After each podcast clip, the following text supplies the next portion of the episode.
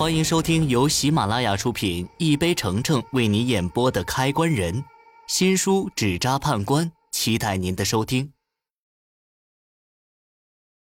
第七十三集，这种纸人竟然不是独眼老人传授出去的。这么说的话，制作纸人的家伙很可能就不是他的那位朋友。至于这东西很邪恶，我倒是能理解，毕竟。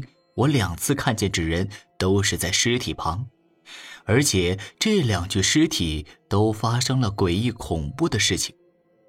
我总觉得那些诡异的事情发生的缘由跟纸人或多或少都有点关系，所以纸人肯定是很邪恶的。前辈，那您能看出这纸人的具体用途吗？他又拿着纸人端详了一阵，眉头皱得愈发深。这东西仔细看的话，我似乎还真的在哪儿见过。他想了一阵后，眼神突然亮了一下，转身打开柜台后的木门。木门后是一个院子，他边朝院子里走去，边说：“我突然想起一种纸人的用途，但有些不确定到底是不是。你们去帮我抓只活的兔子过来。”听到独眼老人的交代，我不敢有任何异议，忙看向一旁站着的白一鸣。他跟我对视后，明白了我的意思。行，我去买兔子。过了一会儿，白一鸣提着一只灰色肥兔子回来，我接过兔子，拎着它往院子里走去。来到院子里，只见独眼老人坐在凳子上弄什么东西，看他的动作，应该是在扎纸人。他手速很快，我还没看清他是怎么扎的，一只小巧的纸兔子就从他手里出现了。他看了眼我手中的兔子，又给纸兔子涂上灰色的颜料。见他弄完，我连忙问了一句：“前辈，接下来要做什么？”把兔子杀了，尽量不要破坏到它的身体。我听完他的话。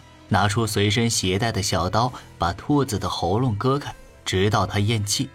独眼老人交代我，把死掉的兔子放在地上，随后他将那个扎好的纸兔子放到死掉的兔子旁边。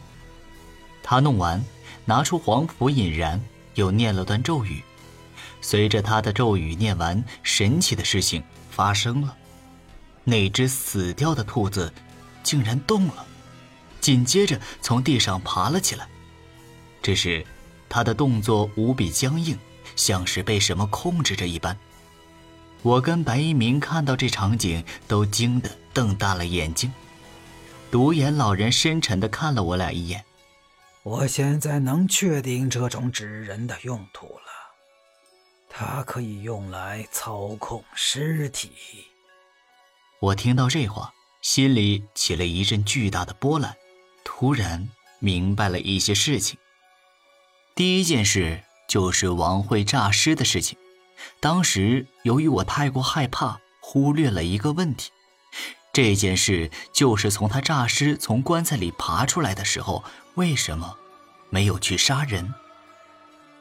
僵尸出世的时候需要补充大量的精血，可是他并没有直接去村子里，而是去了矿洞。这样的做法很不符合僵尸的习性。到现在，由于纸人的出现，这件事似乎有了合理的解释。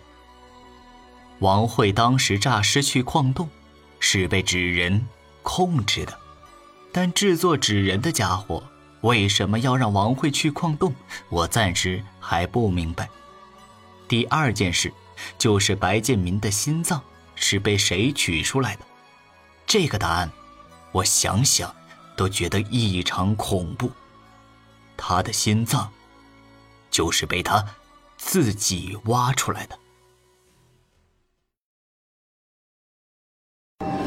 本集已播讲完毕。